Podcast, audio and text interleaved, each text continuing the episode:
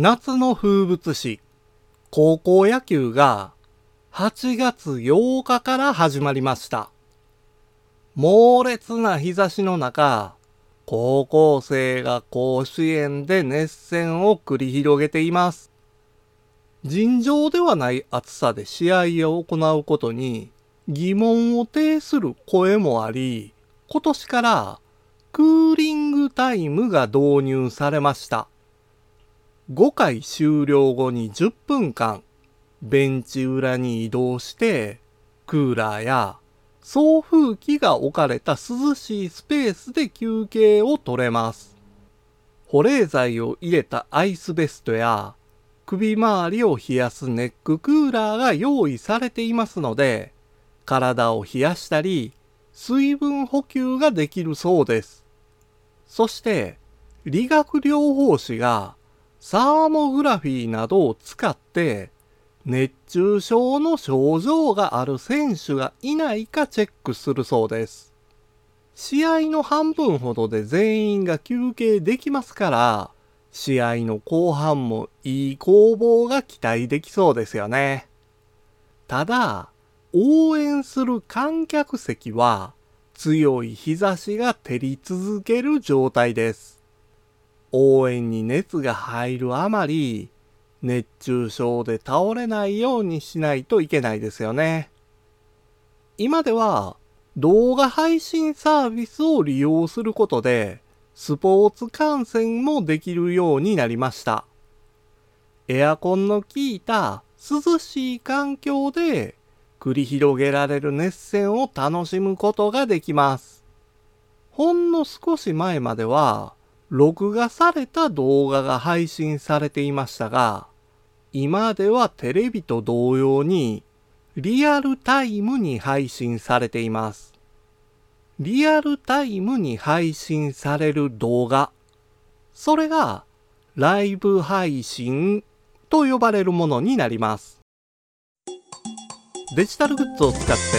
日常を便利で快適に過ごせるように何か一つでもプラスになる情報をお届けしたい。そんな思いでシステムエンジニアが IT 講師として日本全国を駆け巡っているデジタル教室です。今回はライブ配信についてお話ししましょう。ライブ配信というのは撮影した映像をストリーミングサーバーへ送ることで、サーバーへアクセスしたユーザーがリアルタイムで現場の様子を見られるようにする配信手法になります。リアルタイムの映像を視聴できるため、臨場感や何が起こるかわからないという面白さを見ている人たち全員で共有できるのがライブ配信の魅力なんです。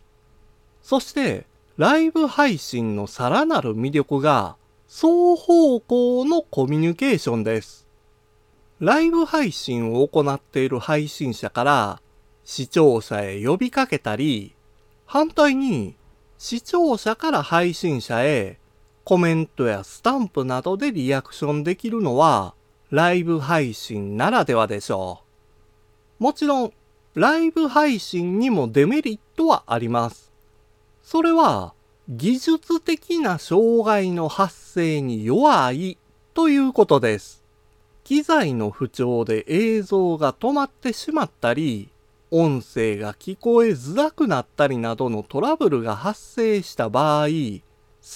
急に対応しなければ、最悪配信を中止せざるを得ないことだってあるんですよ。また、ライブ配信では、リアルタイムに映像が配信される仕様ですから、巻き戻しや早送り、再生速度の変更などは行えません。通常の動画では、テロップの挿入などで音声を視覚化したりすることができますので、ポイントとなる重要な部分を視覚化したり、効果音で注意や注目を引きつけることができるんですけれども、ライブ配信では、そのような効果が少ないので、常に見続けることになってしまいます。そのため、間延びした何もない時間や、環境音や雑音などで退屈に感じる場面に遭遇することもあるでしょう。また、画面が変わり映えすることも少ないのはライブ配信にありがちです。複数台のカメラを切り替えたり、効果音をポン出ししたり、テロップを挿入する。このようなことをライブ配信でも行うことはできるんですが、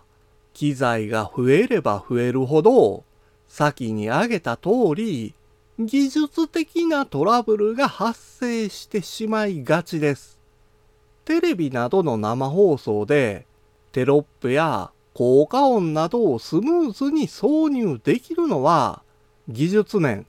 そして人員を確保できているからこそなんですよね。このようなデメリットがあるものの、今ではライブ配信を視聴する人が増えています。やはりその場の臨場感や双方向のコミュニケーションができる魅力は一方通行になりがちな動画とは違います。そしてライブ配信した動画をアーカイブとして視聴できるようにしてくれる場合もありますが、アーカイブされなければ配信した動画はその場限りでしか見られません。そんなプレミア感を味わえるのもライブ配信の魅力の一つなんですよ。バラエティやトークなど多くのライブ配信がありますので、まだライブ配信を視聴したことがないという人は視聴してみるのもいいかもしれませんよ。特にスポーツのライブ配信は同じ趣味を持っている大勢の人が同時に視聴しますので、その臨場感や一体感はまるでスポーツバーなどでみんなと一緒に見てる感覚になれます。FIFA 女子ワールドカップ2023ではベスト8が出揃いました。12年ぶり2度目のワールドカップ優勝を狙うなでしこジャパンは明日11日にスウェーデンと対戦しますがこの試合もテレビだけではなくライブ配信されるそうですから楽しみにしてる人も多いでしょうね。ちなみにライブ配信とは違い動画配信サービスで見たい動画を選択して視聴する動画のことをオンデマンド配信と言います。デジタル教室では毎週木曜日のお昼12時に聞いていただけるようにポッドキャストを配信しています。アプリやパソコンの使い方などの情報をウェブサイトや YouTube でも発信しています。また、IT やパソコンの用語解説を毎日 YouTube のショート動画でも配信していますので概要欄からアクセスしてみてください。デジタル教室からあなたに、プラス、ワン。